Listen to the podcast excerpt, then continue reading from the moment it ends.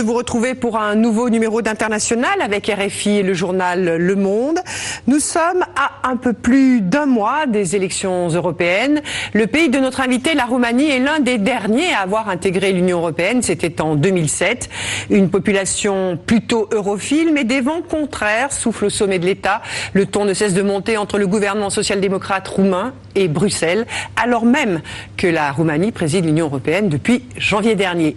Notre invité est l'ancien Premier ministre Dacian Ciolos. L'Europe, il connaît bien. Il a été commissaire européen à l'agriculture durant cinq ans. Parfait francophone. Il a fait ses études à Rennes et Montpellier. Alors pour ouvrir cette émission et avant de parler d'Europe, ces images qui ont bouleversé la France, mais aussi d'autres pays en Europe et dans le monde, c'était lundi soir, 15 avril, au cœur de Paris. Notre-Dame de Paris brûle et les lances des pompiers n'y peuvent rien. Le feu est incontrôlable. L'incendie se déroule en direct à la télévision. Le monde assiste, médusé à cette catastrophe. Un symbole de l'histoire de France part en fumée sous leurs yeux. Le feu a pris vers 18h50 tout d'abord dans les combles de la cathédrale, avant de s'étendre à la charpente de l'édifice. Une épaisse fumée s'en échappe, visible dans toute la capitale. À peine une heure plus tard, sa flèche de 96 mètres de haut finit par s'effondrer. Les images sont à peine croyables. Le feu ravage tout. La toiture finit elle aussi par céder. Bonjour, Dacian Cholos. Bonjour. Merci d'avoir accepté notre, notre, invitation, celle de TV5 Monde, du journal Le Monde avec Alain Salle et de RFI avec Sophie Malibaud. Euh, je voudrais déjà vous demander une réaction à, à cet événement. Euh, vous qui êtes francophone, francophile. Qu'est-ce que vous avez ressenti quand vous avez vu Notre-Dame de Paris en flammes ben, Justement, le moment où j'ai appris cette nouvelle, j'étais au Maramuresh, dans le nord du pays. C'est une Roumanie. en Roumanie, dans le nord de la Roumanie. C'est une euh, région par excellence euh, euh, plein de traditions, des traditions bâties notamment en, bois. Donc d'autant plus j'étais touché. Bien sûr, Notre-Dame de Paris, j'ai visité à plusieurs euh, reprises. Ma femme est française, j'ai eu l'occasion d'étudier en France. Et puis Notre-Dame euh, de Paris dépasse euh, largement la, la France en, en, intérêt, en attraction. C'est un patrimoine européen et même un patrimoine mondial. Donc d'autant plus on était touché c'est vrai que ça nous a fait réfléchir, puisque si même Notre-Dame de Paris n'est pas épargnée par un tel risque, euh, que peut-on penser alors euh, d'autres objets de patrimoine qu'on a, a, en Europe et en Roumanie. Et c'était un peu la réaction aussi des, des Roumains, d'abord sensibilisés par ce que ça représente euh, Notre-Dame. Il y a beaucoup de Roumains qui ont visité euh, Notre-Dame, mais très vite on a pensé aussi à qu'est-ce qui peut nous arriver et de quelle manière on est protégé ou on peut éviter on peut réduire le risque de tels euh, accidents. Alors, vous, vous parlez euh, d'Europe. Euh, Jean-Claude Juncker, le président de la Commission, a dit quelques heures après cet incendie, l'Europe est blessée. Donald Tusk, le président du Conseil européen, a écrit, lui, sur les réseaux sociaux, Notre-Dame de Paris, c'est Notre-Dame de toute l'Europe. Alain Salle, du journal Le Monde, vous, vous avez souligné dans votre journal l'écart entre ce ressenti et ce que fait l'Europe pour la culture. Une question à ce sujet pour notre invité. Oui, on a remarqué que tous les dirigeants européens, au fond, ont, été un peu saisis d'effroi face au risque d'une perte pour la culture européenne. Et ils sont nombreux à avoir employé cette expression. Et finalement, on se dit, oui, mais en même temps, la culture européenne, qu'est-ce qu'on fait pour, euh, qu'est-ce qu'on fait pour elle? Est-ce qu'on construit vraiment une, culture européenne aujourd'hui, alors qu'on est plutôt dans une Europe où les États ont tendance à se recroqueviller sur, eux-mêmes, en tout cas certains d'entre eux? Mais le paradoxe, c'est que on construit une Europe et on parle d'une Europe de nations. Et ce qu'on essaye de préserver, c'est l'identité on construit l'Europe tout en voulant préserver notre identité locale, notre identité nationale. Et le patrimoine, c'est par, excellence euh, euh, le, porte-parole de l'identité. Donc je pense que c'est d'autant plus qu'on devrait réfléchir au niveau européen à une vraie politique du patrimoine, du moins, puisque cela veut dire beaucoup plus qu'une culture européenne. Et je pense que c'est justement, ça pourrait être la voie pour une conciliation entre l'approche nationale et l'approche européenne. Puisque là, avec ce qui s'est passé à Notre-Dame de, Paris, ça peut arriver ailleurs, dans, un autre pays. On se rend compte que dans une telle situation de catastrophe, on a besoin de, de l'aide des autres.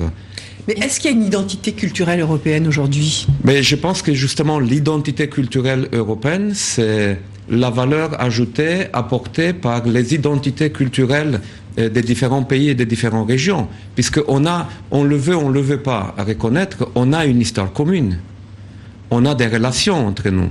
Euh, on circule et, les Européens ont circulé, qui s'appellent Tchèques, aux Britanniques, euh, aux Français, aux Espagnols, aux Roumains. Ils ont toujours circulé, même quand il y avait des, frontières.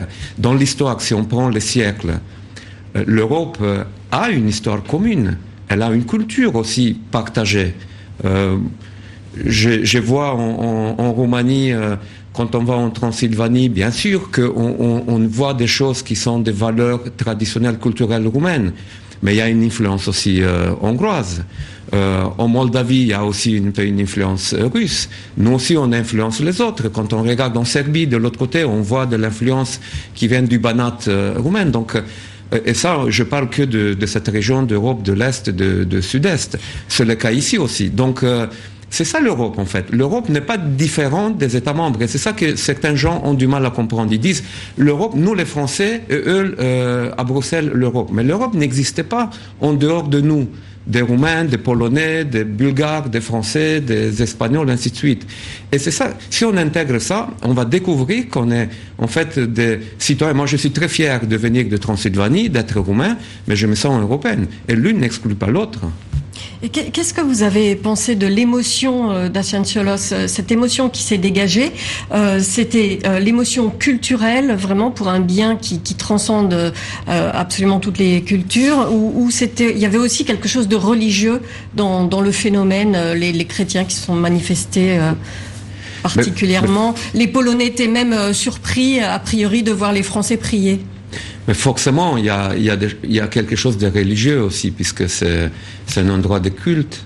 Euh, avant, peut-être même avant d'être euh, une, une, valeur patrimoniale culturelle. Ça a commencé comme ça.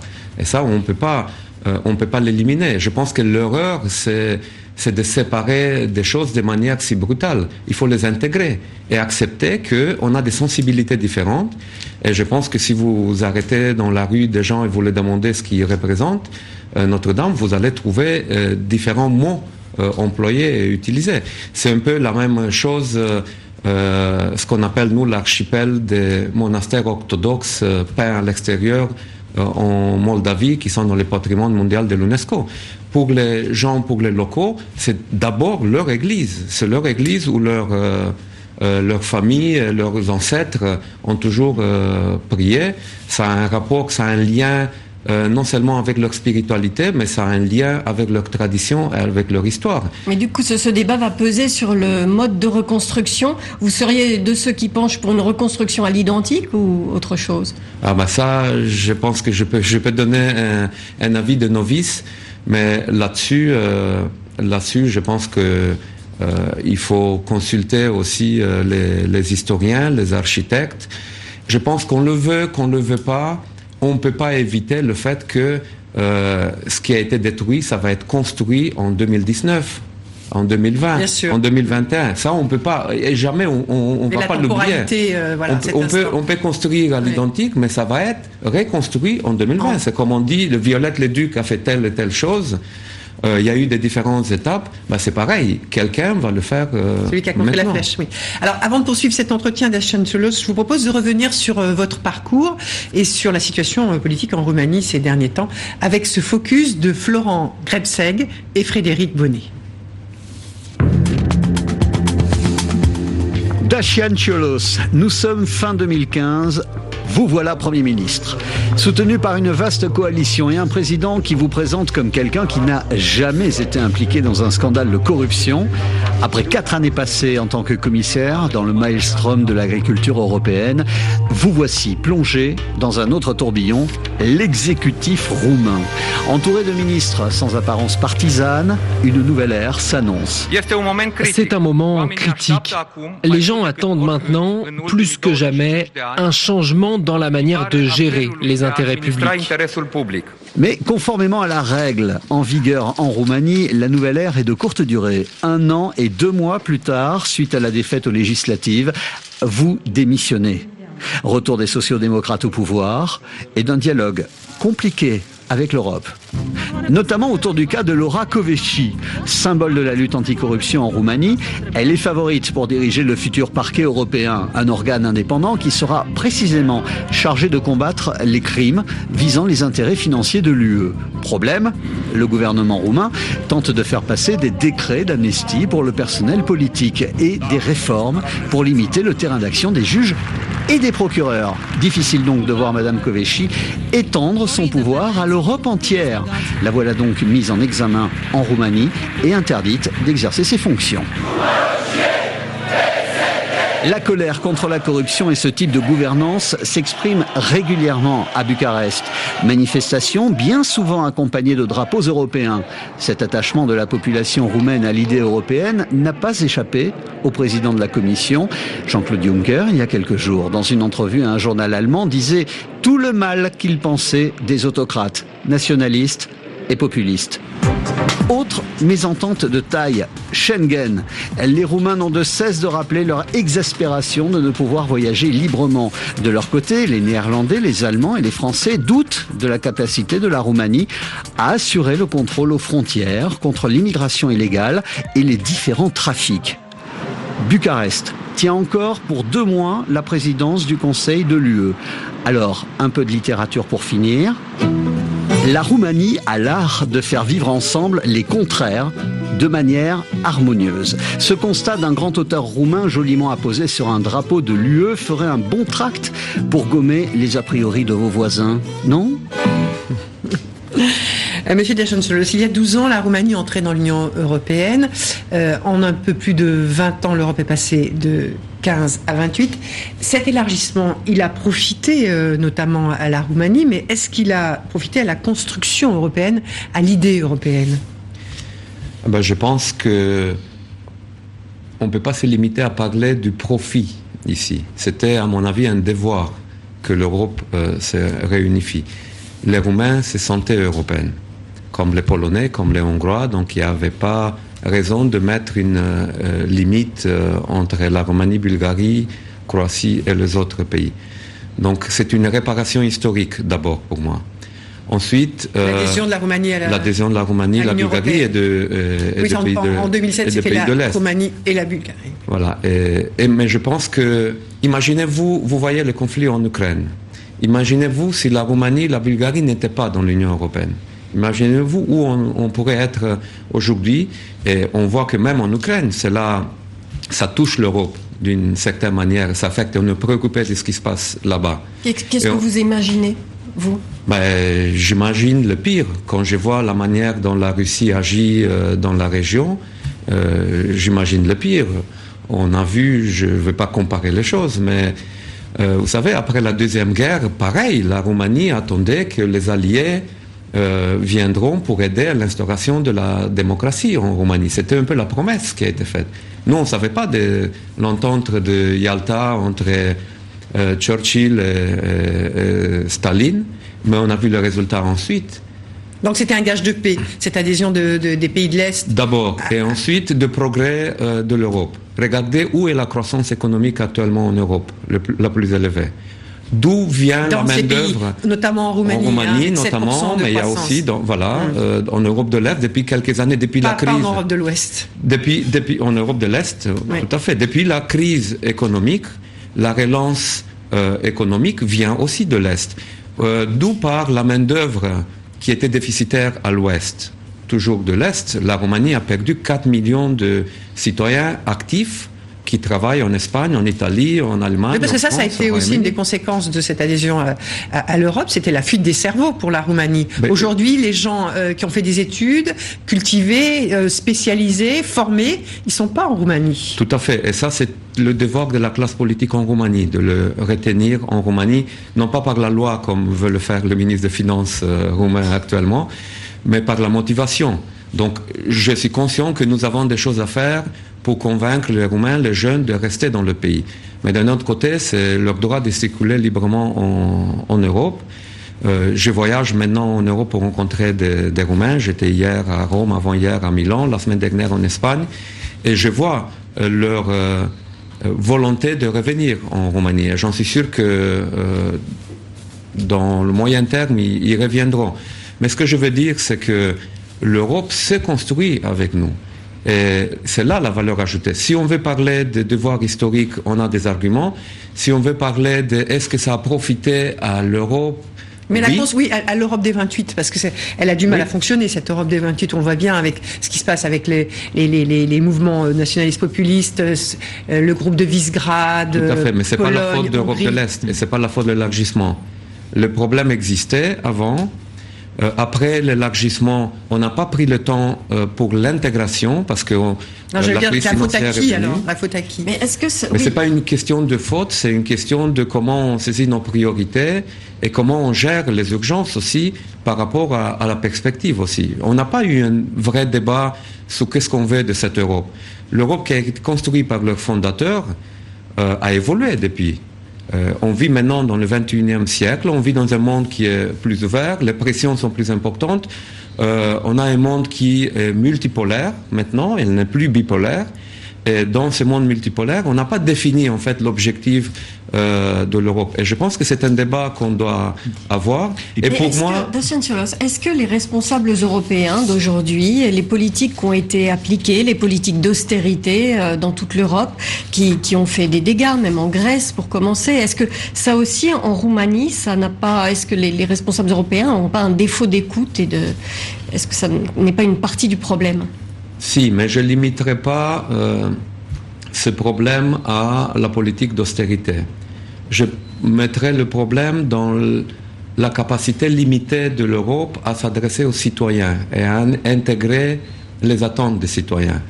Les priorités qui sont établies maintenant au niveau européen ne sont pas suffisamment connectées aux attentes des citoyens, à leur compréhension sur l'Europe. Et ça, pour moi, clairement, c'est une question qu'on doit adressé qu'on doit discuter dans une euh, Europe réformée ou renouvelée. Mais pourquoi, selon vous, ce c'est parce que c'est une Europe de technocrates et que... Puisque, bah pourquoi, pourquoi c'est une Europe de technocrates? Puisqu'on a des politiciens nationaux, non pas des politiciens européens.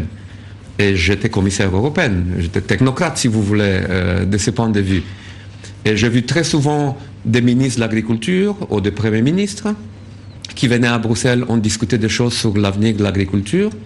Et quand ils retournaient dans leur pays, au lieu de parler de comment on va euh, améliorer la politique agricole européenne, ils disaient je me suis battu avec les commissaires européens pour obtenir pour la France, ou pour l'Allemagne, ou pour euh, l'Espagne, ou pour l'Italie, ou pour tel pays, d'obtenir telle chose et tel avantage. Et je lui dis qu'on n'est pas d'accord avec ci, avec ça. Parce qu'on n'a on pas malheureusement une approche dominante politique européenne. On a une approche nationale ou régionale. On a Oh, ça nous arrange d'avoir l'Europe dans, un, euh, dans un, euh, un ennemi d'abord, euh, des fois, pour avoir avec qui se battre, pour justifier nos, nos, petits résultats dans la politique nationale. Et vous êtes roumain, donc vous, comment faisiez la part des choses entre le commissaire européen, qui devait défendre une politique européenne, et, celle, et, et, les intérêts de votre pays? J'étais roumain, mais j'étais d'abord là-bas en tant que commissaire européen. Et j'assumais ma tâche européenne. Et même quand j'ai quand je soutenais des points de vue présentés par le ministre roumain de l'Agriculture, euh, je mettais les arguments sur la table. Euh, j'étais très conscient que j'ai aucune chance en tant que commissaire européen si, je vais défendre de manière partisane les intérêts d'un pays, peu importe euh, lequel. Vous savez, en Roumanie, je suis accusé souvent que j'ai défendu les intérêts de la France. Mhm. puisque j'étudie en France parce que ma femme est, française. Mhm. Mais, et donc, je, savais que pour euh, pour éviter ça, je dois être objectif. Mais euh, par rapport à ce que vous dites sur, au fond, le message que font passer les politiques nationaux quand ils reviennent de, Bruxelles, euh, euh, c'était un discours qui tenait aussi notamment à un moment où il n'y avait pas de si forte division européenne qu'aujourd'hui. Donc comment on peut corriger ces travers aujourd'hui où là, les, affrontements sont plus importants qu'il y a 5 ou 10 ans? Mais en abordant les choses frontalement. Il ne faut pas éviter ces discussions qui sont, et les nier, et les mettre de côté. Il faut les aborder. Il faut voir d'où vient l'approche de Salvini ou de Orban ou de quelqu'un d'autre. Au-delà du personnage qui fait de jeux politiques, euh, il faut voir quelle est l'origine de, euh, de, ces problèmes et comment l'adresser au niveau européen. Parce que si on évite ces choses, parce qu'on a peur justement de bouleverser les débats européens, elles vont s'amplifier. Donc je pense que la, solution, c'est de discuter euh, de ces choses au niveau national, au niveau européen, et il faut, je veux le dire, il faut arrêter d'être hypocrite. On veut être euh, européen, on veut construire l'Europe, et moi je ne veux pas construire l'Europe au détriment euh, de l'identité nationale roumaine ou de l'identité nationale française et une autre. Et ça, hmm. bon, j'entends parler de ceux qui disent l'Europe fédérale. Euh, je pense qu'on est loin de l'Europe euh, fédérale tant qu'on n'est pas capable de euh, contredire ce qui vient avec une approche populiste nationaliste. Regardez les gouvernements nationalistes populistes. J'en ai pas vu aucun qui dit je vais sortir l'Italie de l'Union européenne, ou je vais sortir la Pologne de l'Union européenne, ou je vais sortir l'Hongrie de l'Union l'Europe de l'intérieur. Qu'est-ce que ça ben, Qu'on le change de l'intérieur, mais qu'on la change, mais qu'on la met sur la table. Qu'est-ce qu'on veut changer? Pourquoi mm. faire? On ne va pas changer de l'Europe de l'intérieur pour renforcer euh, le rôle de la Hongrie au détriment des autres pays, ou le rôle de l'Italie au détriment des autres pays. Vous, vous dans quel sens, euh, quel changement est-ce que vous attendez? Mais je, je, vous disais, euh, d'abord, euh, à mon avis, on doit revoir la manière dont les décisions sont prises au niveau européen, ou plutôt la manière dont les priorités politiques sont définies au niveau européen, et les rapprocher des citoyens. Mais, comment, Parce que ça, c'est bien tout le problème de l'Europe, hein, qui est perçue comme une Europe technocrate, éloignée des citoyens. Concrètement, comment on fait? On a des débats européens, si on en a, des débats européens une fois tous les euh, cinq ans, quand on a des élections européennes. Pour le reste, pas trop. Parce que les politiques euh, nationaux, ils se défendent vis-à-vis de Bruxelles. Ils défendent les intérêts de leur pays. On n'a pas de vrai débat sur les priorités européennes. Et nous, ce qu'on a proposé déjà en 2016, quand j'étais au gouvernement et on a discussion avec... Vous étiez Premier ministre euh, J'étais Premier ministre et on va le mettre dans notre programme euh, politique. C'est un mécanisme de consultation sur les priorités européennes, non pas une fois tous les cinq ans quand les euh, têtes de liste européennes au Parlement européen présentent leurs priorités et ils font faire euh, campagne. Et après, le président désigné de la Commission Éventuellement, il présente euh, un peu de priorité en tenant compte de ce qu'attendent les, Européens. Mais qu'est-ce que ça veut dire Des, référendums européens Non, on, peut, on peut trouver d'autres euh, mécanismes. Vous savez, entre l'analyse des programmes de gouvernement nationaux des pays, dans ce qu'on appelle le semestre européen, on regarde aussi l'approche économique et budgétaire euh, de ces pays, et euh, la présentation, le discours du président de la Commission au Parlement européen, où il présente l'état de l'Union européenne au Parlement, il y a une période de six mois, sept mois à peu près. Pendant cette période, on pourrait très bien, pendant l'été par exemple, organiser une consultation publique européenne chaque année avec la société civile, avec les parlements nationaux. Et quand le président de la Commission va au Parlement européen pour présenter les priorités législatives de la Commission, puisque pour l'instant, il n'y a que la Commission européenne qui a des pouvoirs de proposition législative. Et c'est avec ça qu'on met sur la table des débats européens. Et le rôle du Parlement euh, européen, c'est... Bah, le Parlement européen pourrait très bien de débattre parce que le président de la Commission va devant le Parlement européen pour présenter son rapport et ses priorités pour l'année suivante. Mais le, euh, président de la Commission pourrait très bien prendre en compte les résultats d'un tel débat européen organisé pendant euh, deux, trois mois pendant l'été. Et pareil, les groupes politiques du Parlement pourraient débattre de ces sujets qui ressort de ces débats européens. Ça, c'est qu'une idée, mais je vous assure que si on consulte les Européens, on trouvera d'autres. Alors, c'est une idée que, que, vous portez parce que vous êtes aussi euh, tête de liste d'un mouvement politique, hein, Alliance 2020, qui regroupe deux partis. Euh, celui que vous avez créé euh, l'an dernier, hein, le, le, Parti Plus, Parti de la liberté, de l'unité et de la solidarité, et puis l'autre hein, qui est l'USR, euh, l'Union Sauver la Roumanie. Alors, c'est des partis qui se veulent citoyens, ni de droite, ni de gauche. on, a, on, a un peu sentiment que, vous êtes un peu la République en marche roumaine, c'est ça? Bah, il y a des différences quand même. c'est de nouveaux partis, oui. C'est de nouveaux partis. Oui, mais, le fait mais nous parti citoyen, vous vous présentez comme un parti citoyen. Mais c'est vrai, nous n'avons pas pris euh, des responsables politiques des autres partis.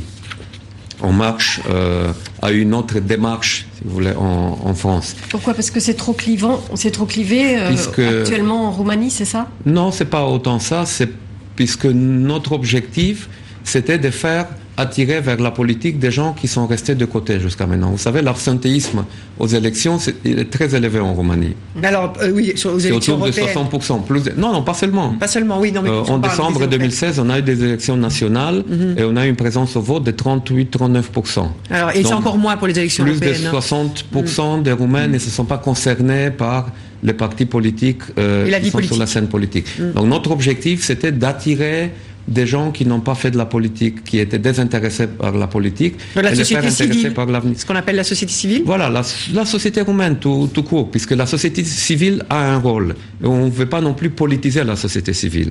La société civile doit rester la société civile. Mais la société roumaine, il y a des gens qui disent, des entrepreneurs, même des fonctionnaires, des paysans, qui disent, mais je ne peux plus rester de côté et de dire que ça ne m'intéresse pas mais je vois que les décisions qui sont prises par les autres, ça m'affecte moi aussi. Donc je dois m'impliquer. Et c'est un peu notre discours, c'est un peu notre, euh, euh, message qu'on souhaite transmettre. Donc c'est pour ça que euh, nos partis sont des partis nouveaux.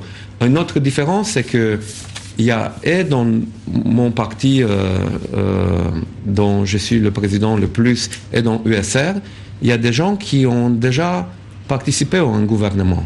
Donc c'est des nouveaux partis, mais avec des gens qui ont l'expérience d'un gouvernement. C'est vrai, un gouvernement indépendant en 2016. Mais il y a des anciens ministres, secrétaires d'État au plus. Moi, j'étais Premier ministre et d'autres ministres dans notre parti. Donc on a l'expérience du gouvernement, mais euh, on essaye d'attirer aussi des gens qui n'ont pas fait de la politique pour proposer une alternative aux, aux Roumains. Et donc, on est des partis pro-européens.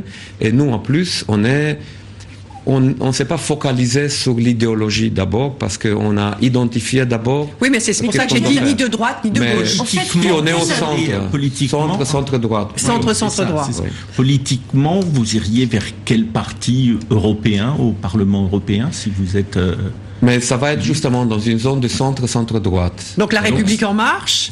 Mais après, on n'a pas pris une décision encore. Très probablement, en fait, on, on est en discussion, on est en pourparler pour être partie prenante d'une euh, construction d'un groupe politique. D'un nouveau euh, groupe. Hein. Oui. Parce que euh, vos amis en, Europe, c'est quand même. Vous avez signé une tribune l'automne dernier. Oui, tout à fait. On est, on est en, contact avec En Marche. On a des vous contacts étiez, voilà, cette tribune, vous l'avez signée avec Christophe Castaner quand même hein, à l'époque, qui était donc délégué de La République en Marche. Il y avait l'ancien président du Conseil italien, Matteo Renzi, avec, avec vous dans cette tribune. Donc c'est avec tous ces gens-là. Il y avait Guy Verhofstadt, l'ex-premier ministre belge. C'est avec ces gens-là et leur formation politique que ces gens-là et d'autres qui euh, que vous voulez créer un nouveau euh, venir construire euh, l'Europe. Vous savez, à mon avis, après ces élections européennes, il y aura une une redistribution. Redistribution, réorganisation au Parlement européen. Et je pense que le défi le plus important qui est devant le futur Parlement, ça va être euh, qui va faire la majorité? Ceux qui veulent renforcer l'Europe ou ceux qui veulent la, euh, redistribuer dans les capitales euh, nationales? Mais l'Europe que veut Emmanuel Macron, par exemple, c'est la vôtre?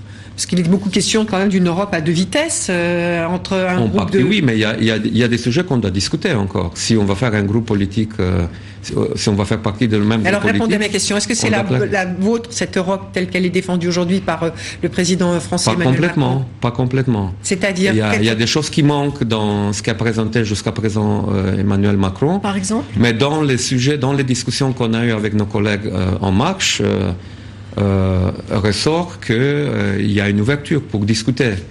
Pour discuter des choses. Nous, par exemple, oui. oui. donc on ne peut pas renforcer l'Europe. on ne peut pas renforcer l'Europe en disant qu'on va développer une Europe à plusieurs vitesses.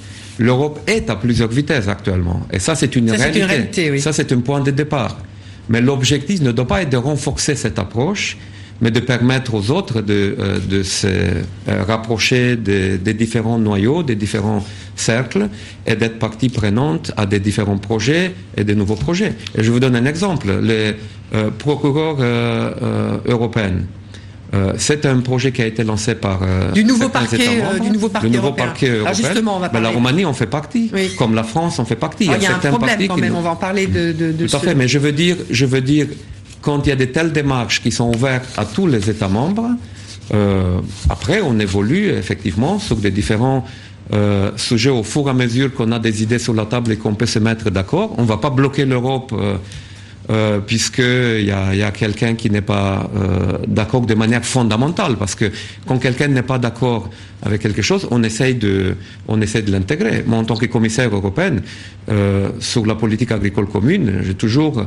essayé d'avoir euh, ensemble la plupart des États membres, tous si possible. Mais quand cela n'a pas été possible, on a pris une décision avec une majorité qualifiée pour pouvoir y avancer. Mais on n'a jamais laissé de côté les autres de manière euh, par définition. Oui, mais dans le cas du procureur, par exemple, euh, il y a des pays qui refusent d'y participer, comme la Hongrie, quoi. Par exemple, ça veut dire que cette avancée européenne que vous défendez, il y a des partis qui n'en feront pas partie et qui choisissent de ne pas en faire partie. Pour l'instant, pour l'instant, ils, euh, refusent. Vous savez, la majorité politique dans chaque pays, ça change et ça évolue.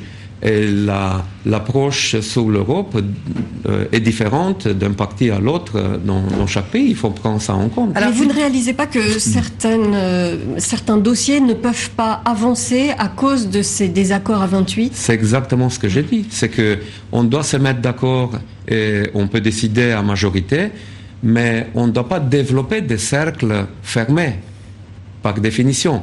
On peut dire que l'euro, par exemple, n'est pas un cercle fermé parce qu'il est ouvert aux autres, mais on, va définir de telles règles que ça va être pratiquement impossible pour les autres des régions de la zone de l'euro. Euh, avec ça, on n'est pas d'accord. Avec ce type d'approche isolationniste et exclusiviste, euh, on n'est pas d'accord. C'est pas ça qui va renforcer l'Europe. Mais qu'on veut avancer euh, plus vite, ça oui.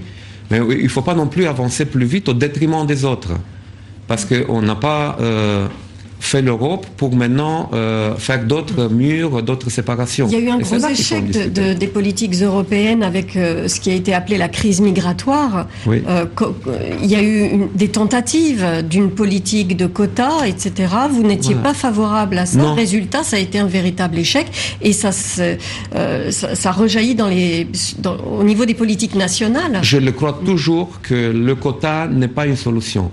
Le quota euh, n'est pas une solution pour le quota laitier, comme n'est pas une solution pour partager quelque chose. C'est trop rigide. Et c'est pas en imposant à quelqu'un des choses qu'on va résoudre le problème. Et voilà, c'était quoi le résultat des quotas? C'est qu'on a renforcé euh, euh, un Victor Orban. Hum. et on aurait pu, on aurait pu très bien éviter ça. Oui, Premier ministre hongrois, euh, on l'a alimenté sa politique populiste alors qu'on aurait pu trouver des solutions. J'en suis sûr qu'on peut toujours trouver des, euh, solutions sans imposer aux autres Mais à contrario, on peut dire qu'en Italie, si euh, Salvini est arrivé au pouvoir, c'est aussi parce que l'Italie était laissée à elle-même porte d'entrée des migrants. Tout à fait. Donc il y avait urgence et, et, l'Europe a échoué là-dessus. Il y avait urgence et c'est toujours l'urgence euh, de renforcer le contrôle aux frontières européennes pour avoir un contrôle sur qui rentre dans l'Union européenne. Et je suis parmi ceux qui disent que l'Europe doit être euh, ouverte, doit être solidaire. Mais, euh, il n'y a pas de consensus au niveau européen. sur moi, moi, je pense que l'Europe doit être solidaire, mais on doit avoir des règles. Quand il n'y a pas des règles, euh, voilà où on arrive. Mais quand des pays refusent la solidarité, qu'est-ce qu'on fait? Voilà. Mais ça dépend comment on définit la solidarité après. Si on définit clairement des objectifs et, des critères, bon, on en discute et après on peut prendre des, décisions à, majorité. Mais, non pas, imposer des, choses communes en Europe, les valeurs d'accueillir, de, c'était au, plus, au, plus dur de la crise syrienne. Le problème n'était pas, ça. C'était pas une valeur à partager? Le problème n'était pas ça, mais quand on a des, des vagues migratoires parce qu'on n'a pas, on n'a pas été préparé et on ne savait pas euh, dans quelles conditions quelqu'un rentre dans l'Union européenne, comment on le registre pour savoir où il va après, comment on va l'aider à l'intégrer après, à lui trouver un emploi. Il ne suffit pas de dire euh, juste pour euh, l'affichage politique, on est ouvert, on va laisser tout le monde rentrer si on ne sait pas si on est capable de vraiment leur offrir un meilleur avenir. En tout cas, ça n'a pas fonctionné parce que chaque, pays a fait un peu. Euh, voilà, mais c'est pour ça qu'il faut euh, avoir cette discussion. Euh, je voudrais que, pour poursuivre cet entretien, euh, Choloth, on, on, écoute quelques secondes Laura Kodruta Koveci, c'est cette procureure hein, qui est considérée en Roumanie comme un symbole de la lutte anticorruption, enfin, pas par le pouvoir. Hein, et, et je voudrais que vous écoutiez ce qu'elle disait en 2016. Elle faisait le bilan de son action ce jour-là. Plus de 1250 inculpés ont été renvoyés devant le tribunal pour des faits de corruption de haut niveau. Cette année, nous avons renvoyé devant le tribunal cinq fois plus de ministres et de députés qu'il y a deux ans. Un Premier ministre, cinq ministres, 16 députés, cinq sénateurs, est-ce une bonne chose que nous ayons tous les ans de plus en plus de condamnés pour corruption Alors, euh, depuis cette déclaration euh, et ces condamnations hein, de, politiques euh, élus, locaux ou nationaux, eh bien, ça lui a coûté cher hein, à cette procureure puisqu'elle a été limogée en juillet dernier, et alors qu'elle dirigeait le parquet anti-corruption depuis 2013. Et puis, aujourd'hui, elle, a été mise en examen alors qu'elle est candidate pour diriger le, parquet européen. En il y a, il y a quelques minutes. Euh, je voudrais euh, une réaction de votre part à la situation dans laquelle se retrouve aujourd'hui euh, Laura Covici. Est-ce que vous la soutenez Quelle est votre position je l'ai dit publiquement. je la soutiens parce que j'ai vu sa compétence qui a été prouvée. C'est pas moi qui l'ai mesurée, mais euh, elle a été mesurée même par la commission de sélection pour le procureur en chef euh, européen. Elle était favorite, hein. il y a un Français et un Allemand aussi qui concourent, mais, euh, mais aujourd'hui elle est en difficulté. C'est ça le point de départ. Donc c'est pas parce que je le dis qu'elle est compétente, ou je sais pas, un autre politique le dit qu'elle est compétente ou incompétente. Elle a été évaluée ensemble avec euh, les autres. Elle a été. Mais la euh, Roumanie apparemment n'en a pas fait sa candidate. Non, pas la Roumanie. Euh, le, gouvernement roumain, le, pouvoir, le gouvernement roumain, le pouvoir actuel. Je confonds pas la Roumanie avec le gouvernement actuel. D'accord, mais les autorités actuelles. Tout à fait, mais parce que parce qu'il y en a parce qu'ils sont disons en conflit d'intérêts. Le, le président du parti de gouvernement en Roumanie euh, a deux dossiers euh, en justice. Le Parti social-démocrate, Liviu Dragnea, a deux dossiers en, en justice. Pour détournement de, il a une condamnation détournement de fonds euh, européens. déjà finie. Mhm. Est-ce que vous comprenez que la, France soutienne justement un autre candidat que Laura Codresi, qui est un peu un symbole au fond européen de la lutte anticorruption? Bah, Chaque État membre peut soutenir le candidat qu'il souhaite. moi, je fais qu'observer que la France et le gouvernement français euh, a toujours apprécié son travail, que la France et le gouvernement français, euh, c'est un gouvernement pro-européen qui veut renforcer l'Europe.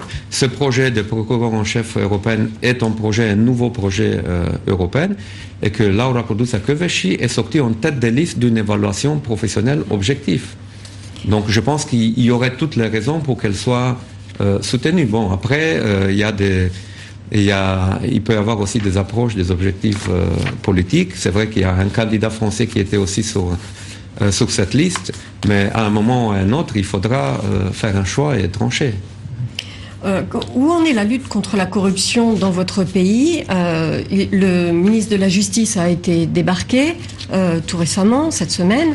il y a des lois, des décrets qui sont sur, sur le point d'être votés, qui risquent finalement un véritable retour en arrière sur ce dossier. Le ministre de la Justice n'est pas une victime. Bah, lui déjà ne, pour moi, puisqu'il est dans la même, dans la même, de même côté que les autres. Il n'a pas livré. Il n'a pas livré ce que le président du Parti social-démocrate, M. Dragner, voulait, c'est-à-dire de changer le code pénal pour qu'il échappe à la justice. Mais il a fait beaucoup de dégâts, ce ministre de la Justice. Malheureusement, je le dis, puisque c'était quelqu'un de respectable jusqu'à là.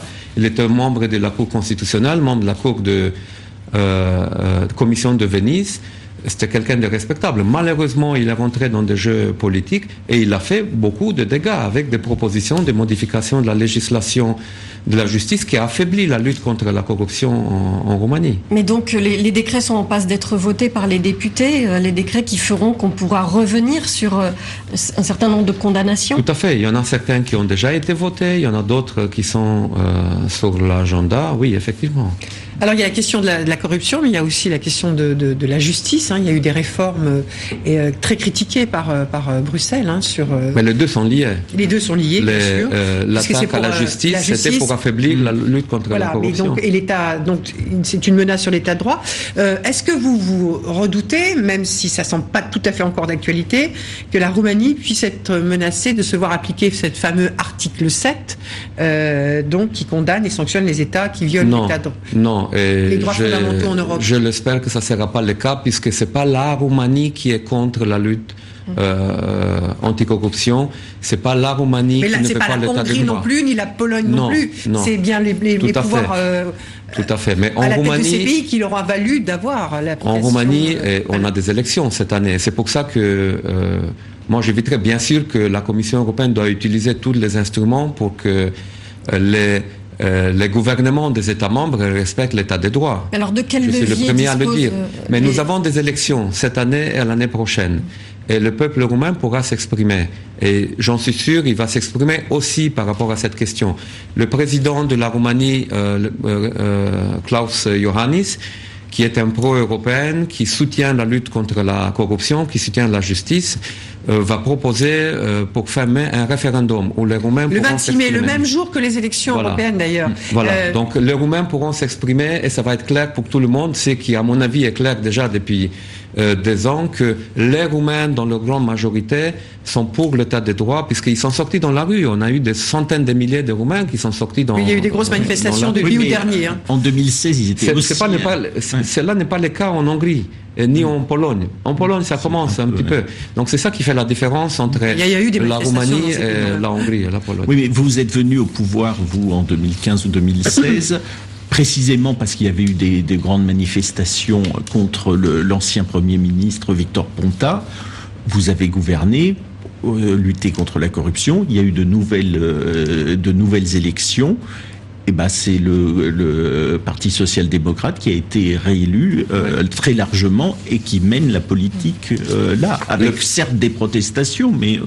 Non, le Parti social-démocrate a été élu avec une toute autre agenda politique que celle de euh, attaque à la justice. Vous regardez le programme du gouvernement du Parti social-démocrate qui a été voté par les gens, il n'y a pas un mot sur la réforme de la justice qu'ils font actuellement.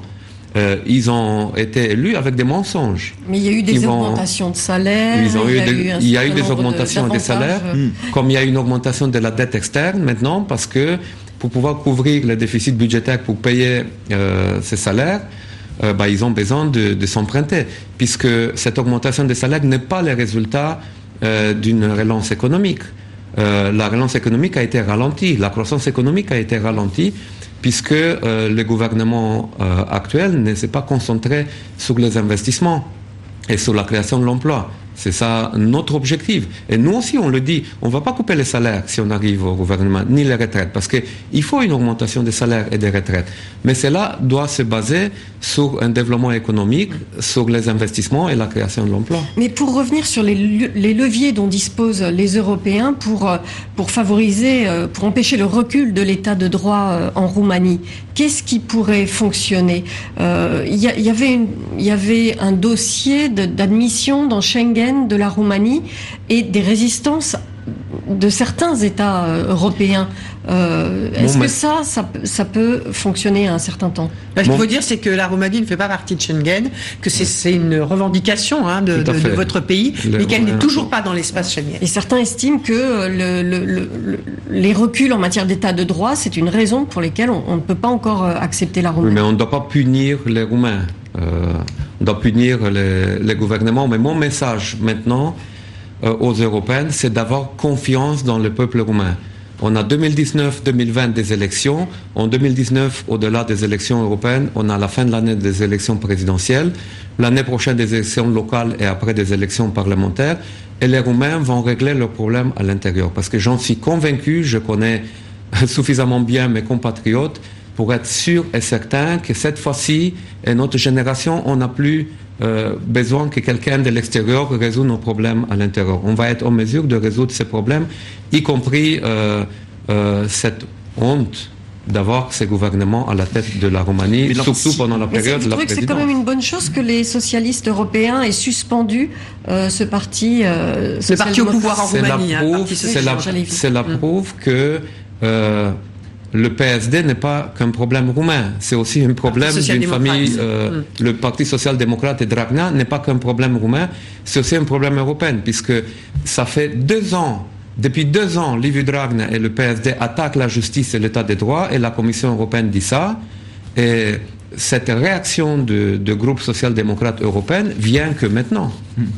Donc, euh, euh, c'est aussi une question d'alignement européen sur cette question. Alors on peut dire aussi dans le camp d'en face, du côté du Parti populaire européen, ils ont mis encore plus longtemps à suspendre Victor, euh, le parti de, de, de, de, Victor Orban. Mais au fond, on voit que ces questions d'état de droit, qui étaient censées être des valeurs communes quoi, de, de l'Union européenne, sont menacées aujourd'hui en Roumanie, en Pologne, en, euh, en Hongrie. Et au fond, que peut faire vraiment l'Europe face à ça? Parce qu'elle ne peut pas l'exclure parce que c'est euh, c'est euh, des décisions à l'unanimité. Elle peut que peut-on faire s'il n'y a pas d'alternance possible, par exemple dans un pays, parce qu'en général, le contrôle de, de, la justice peut aller de pair avec le contrôle des médias et d'un certain nombre de choses qui fait que, bah, dans le cas de Victor Orban, il est réélu euh, très facilement à chaque fois. Voilà, c'est ça. C'est dans votre question la réponse aussi. Euh, L'Europe peut résoudre euh, avec les gouvernements juste à court terme le problème. À long terme, le problème n'est pas l'attaque au gouvernement euh, de ces pays, mais euh, on doit se poser la question pourquoi les Hongrois votent Viktor Orban? Pourquoi les Polonais votent ceux qui sont actuellement au pouvoir? Pourquoi les Roumains ont voté euh, Bon, en Roumanie, c'est un peu différent parce qu'ils ont menti en campagne électorale. Ils ont promis des choses et ils ont fait autre chose. Mais à mon avis, si on renforce les sentiments des citoyennetés européennes que les Hongrois se retrouvent en Europe, que les Polonais se retrouvent en Europe, que les Roumains se retrouvent en Europe, bah, ils vont voter euh, des pro-européennes. Ou alors Victor Orban va être pro-européenne. J'ai connu Victor Orban quand j'étais euh, commissaire. Quand elle a été élue euh, et désigné Premier ministre de la Hongrie, il avait une toute autre vision sur l'Europe. Il a évolué depuis. Il a évolué peut-être parce que aussi son électorat a évolué et il a joué cette carte nationaliste parce que sur le court terme, euh, il a plus gagné politiquement. Donc c'est pour ça qu'on a besoin des hommes politiques et des hommes d'État européens qui sont des Roumains, des Polonais, des Français, des Allemands, euh, et, ainsi alors, C'est pratiquement la fin de cette émission. Hein. Il nous reste une toute petite minute. Moi, j'aimerais juste vous demander euh, votre avis sur euh, cette décision du, gouvernement roumain de transférer l'ambassade de, de, Roumanie de Tel Aviv à Jérusalem, comme le font les Américains, comme le souhaite le faire le Brésil. Une réaction alors que l'Union européenne, évidemment, s'y oppose. Le gouvernement ne peut pas décider ça. Ça, c'est la décision du président de la Roumanie et la position du président a été très claire. Elle est très claire et c'est ça la position de la Roumanie. Voilà. Et eh bien, écoutez, c'est sur ces mots que nous terminons cette émission. C'est donc euh, merci beaucoup, hein, euh, Dacian d'avoir euh, accepté notre invitation, celle de TV5 Monde, de, du journal Le Monde avec Alain Salle et de RFI avec Sophie Malibo. nous, on se retrouve la semaine prochaine. Merci à Carla Boy pour la préparation de cette émission, à notre réalisateur Eric Crissy. merci à toutes les équipes de TV5 Monde mobilisées pour ce numéro d'international durant ce week-end de Pâques. On se retrouve la semaine prochaine, même horaire même